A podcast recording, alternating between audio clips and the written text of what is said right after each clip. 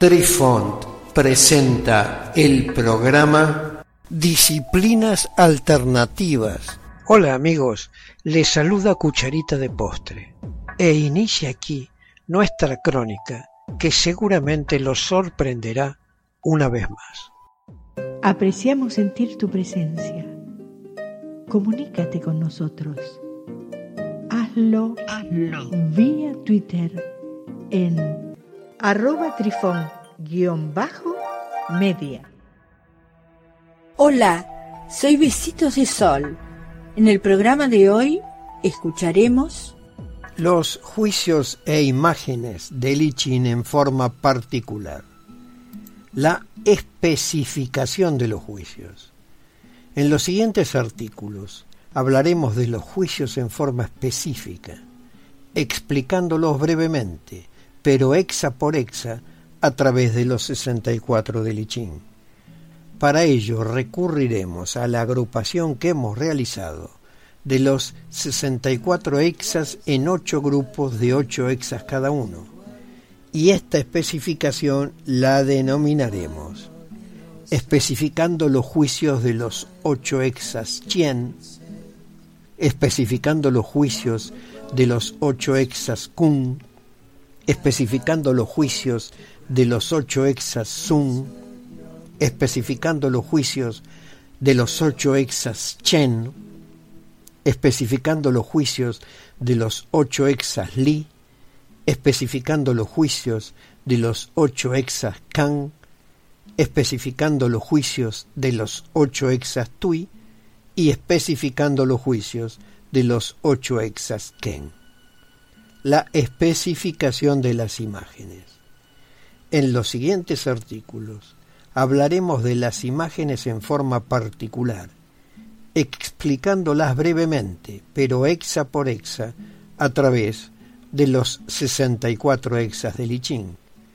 Para ello, recurriremos a la agrupación que hemos realizado de los 64 hexas en ocho grupos de ocho hexas cada uno y en forma recíproca con las imágenes tendremos, particularizando las imágenes de los ocho exas Chien, particularizando las imágenes de los ocho exas Kun, particularizando las imágenes de los ocho exas Sun, particularizando las imágenes de los ocho exas Chen, particularizando las imágenes de los ocho exas Li, particularizando las imágenes de los ocho exas Kan, particularizando las imágenes de los ocho exas Tui y particularizando las imágenes de los ocho exas Ken. Antes de comenzar con la ardua labor que tendremos por delante, es necesario que hagamos algunas aclaraciones sobre la traducción del chino ancestral, primero al inglés y luego al castellano. Tres son estas disquisiciones que haremos. Primer razonamiento. El I compilado por el confucianismo contiene varios textos, como las imágenes, que se han escrito varios cientos de años después del texto central original del Zhouji. Los escritores de estos textos no necesariamente han tenido los mismos entendimientos que los escritores originales, y por cierto que, en determinadas ocasiones, tenían algunas opiniones completamente diferentes. Su enfoque en la conducta adecuada no encaja con el Souji más espiritual. Lo que escribieron, por lo tanto, no se puede tomar para iluminar autoritariamente a los textos traducidos de Lichín. Segundo razonamiento. Mucha gente toma la traducción de Wilhelm o en inglés de Cary Baines en su I Ching, que originalmente estaba en alemán, como la mejor traducción. El lenguaje que usa Wilhelm, inspirado en el de Goethe, ciertamente le da al texto un aura de misticismo y autenticidad que puede impresionar a las personas. Se ha vuelto bastante popular especialmente porque fue el primer texto de Li que ganó un uso generalizado en Occidente. Pero eso no significa que la traducción deba considerarse precisa. Muchas partes de la traducción son discutibles. Además, la traducción al inglés de Vines contiene algunas decisiones de traducción notables, como traducir el término alemán der Edle como el hombre superior, en lugar del más directo el noble o lo noble. Vemos, con esta traducción, conduce a palabras que pueden tener connotaciones muy diferentes. El texto de Wilhelm se basa en una interpretación confuciana de Lichín.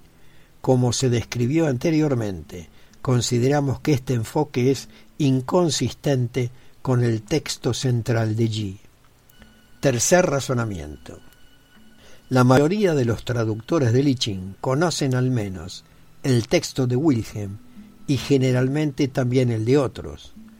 Cuando una parte del texto parece difícil de traducir, es tentador ver lo que los otros traductores han inventado. Si parece plausible, uno puede usar tal idea. Para un lector u otro traductor que quiere saber la traducción correcta, es tentador ver si hay similitud entre las traducciones y tomar eso como un signo de corrección. Sin embargo, cuando un traductor ha copiado la idea de otro texto, la similitud es de hecho sólo el resultado de la ignorancia. La superficialidad es otra causa de similitudes entre las traducciones. Cuando en la superficie parece que una interpretación particular es correcto, uno puede inicialmente recurrir a traducir algo en consecuencia. Varios traductores pueden llegar a la misma conclusión sobre la base de un examen superficial, pero un examen más profundo podría resultar en un texto más correcto, que es diferente de los otros textos. Por supuesto que traducciones similares pueden ser perfectamente correctas. Sin embargo, el aparente consenso entre traductores no es garantía de ello. Pero a pesar de lo antes expuesto, para los alumnos novatos y los que están en sus primeros pasos de avanzados, les será de mucha utilidad tener estos relatos a mano cuando realicen sus consultas al maestro. El narrar todos los siguientes artículos sería sumamente farragoso, por lo que solo haremos una versión en documento de los mismos, sin audio.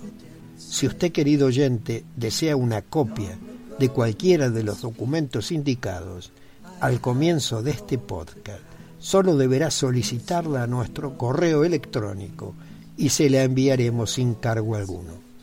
Pues vayamos al lío. Queridos amigos, los esperamos en nuestro próximo encuentro con un nuevo artículo que estamos seguros será de vuestro interés. Un cálido abrazo para todos. Adiós. Apreciamos sentir tu presencia. Comunícate con nosotros. Hazlo, Hazlo. vía Twitter en arroba trifón-media. Este episodio lo encuentras en Anchor, Spotify y en tus plataformas favoritas. Hasta siempre amigos. Besitos de sol y cucharita de postre les dicen gracias por pensar.